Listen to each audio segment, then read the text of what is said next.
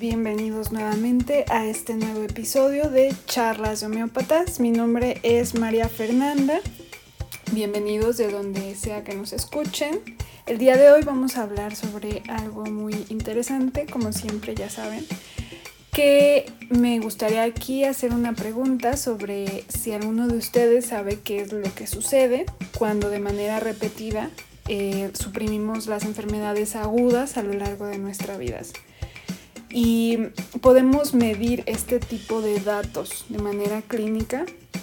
Es decir, el, otro día estaba escuchando a un, podcast de unos médicos que se dedican a desmentir mitos y hablar de toda esta cuestión de, las supresiones. Ellos eh, son eh, médicos alópatas y hablaban sobre que eh, puede haber supresión este, continua del sistema inmunológico por medio de antipiréticos, pero la manera en que lo manejan ellos en la explicación no tiene nada que ver con el enfoque que le damos nosotros en homeopatía, porque sabemos que una supresión puede traer, muchas consecuencias a lo largo de la vida de una persona.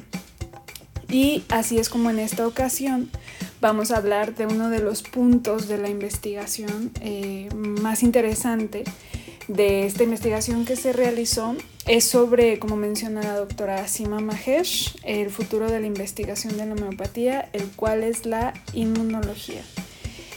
Y pues empezamos.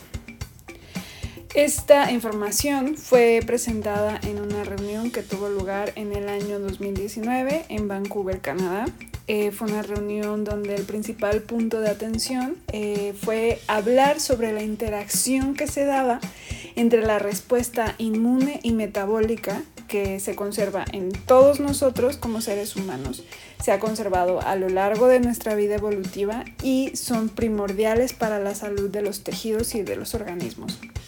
Así también, pues aquí se habló sobre cómo eh, la interrupción de estas interacciones naturales en nuestro cuerpo subyace a la aparición de muchas patologías que conocemos que eh, son enfermedades crónicas, principalmente no transmisibles, como son la obesidad y la diabetes. Fueron los dos puntos importantes que se trataron en esta conferencia y pues involucró a científicos a la vanguardia en todo el mundo que realizan esfuerzos para traducir esta biología en enfoques clínicos, para de esta manera discutir el éxito y las limitaciones de este trabajo eh, que se ha estado realizando hasta el día de hoy, entre ellos por supuesto la doctora Sima Mahesh. En general, pues este simposio internacional fue en el año 2019 una oportunidad para que los expertos en los campos de inmunología y el metabolismo se reunieran para discutir y compartir sus diversas perspectivas sobre la integración del metabolismo y de la inmunidad. Y pues así se tenía como, como base eh, este artículo que presentó la doctora Sima Mahesh, la teoría del profesor George Vitulka sobre el continuum de una teoría unificada de las enfermedades, en donde se afirma que los eventos patológicos en la vida son un fenómeno continuo y que la supresión de las inflamaciones agudas con medicamentos va a conducir a una inflamación subaguda en nuestro cuerpo que eventualmente se va a desencadenar eh, como enfermedad crónica a la que ciertos eh, genes nos, nos van dirigiendo, es decir, a la que vamos a estar genéticamente predispuestos. Además, también esta teoría propone que con la terapia adecuada, el fenómeno, este fenómeno de, de, inflamación subaguda que se ha ido desarrollando, se va a revertir y a medida que la enfermedad crónica va mejorando, las inflamaciones agudas pues van reapareciendo. Esto es principalmente de lo que habla la teoría del continuum del profesor Vitulcas, que es lo que podemos ver explicado en la ley de involución. Y pues así es como estos datos, si podemos verificarlos clínicamente, se pueden realizar estudios eh, de cohortes controlados en la población. Entonces aquí el principal objetivo fue detectar un patrón entre la aparición de estados inflamatorios agudos y crónicos en pacientes con diabetes mellitus. Este fue el principal grupo de estudio. Y pues bueno, ¿cómo se realizó este estudio? Se examinaron 544 casos de pacientes con diabetes mellitus para detectar enfermedades pasadas, comorbilidades, eh, cuándo fue la última vez que presentaron fiebre alta y también este, pues, las fiebres que habían presentado a lo largo de sus vidas después de que inició la diabetes mellitus. Entonces, eh, el desenlace se llevó a cabo de la siguiente manera. Pues eh, para los pacientes que tenían mayor a seis meses de seguimiento se evaluó el inicio de infecciones agudas, fiebres con tratamiento, su estado general y los trastornos mentales después del regreso de los agudos.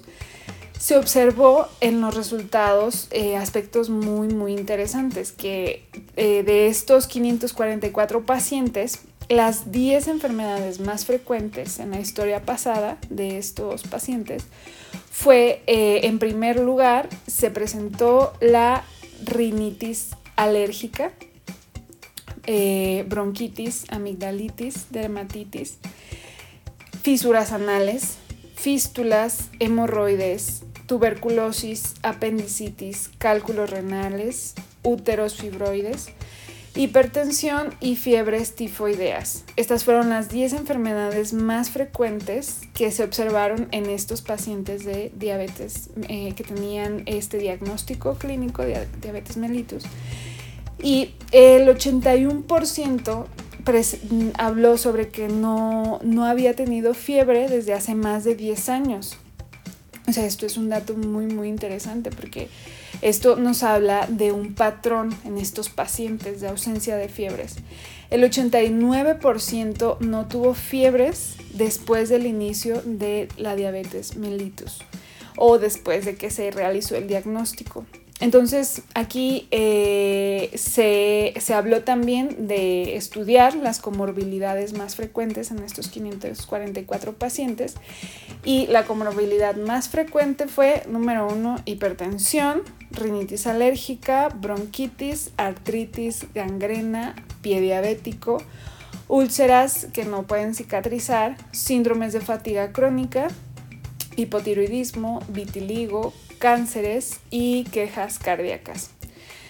Eh, se realizó eh, este estudio y 197 de estos 544 pacientes tuvieron un seguimiento de mayor a 6 meses.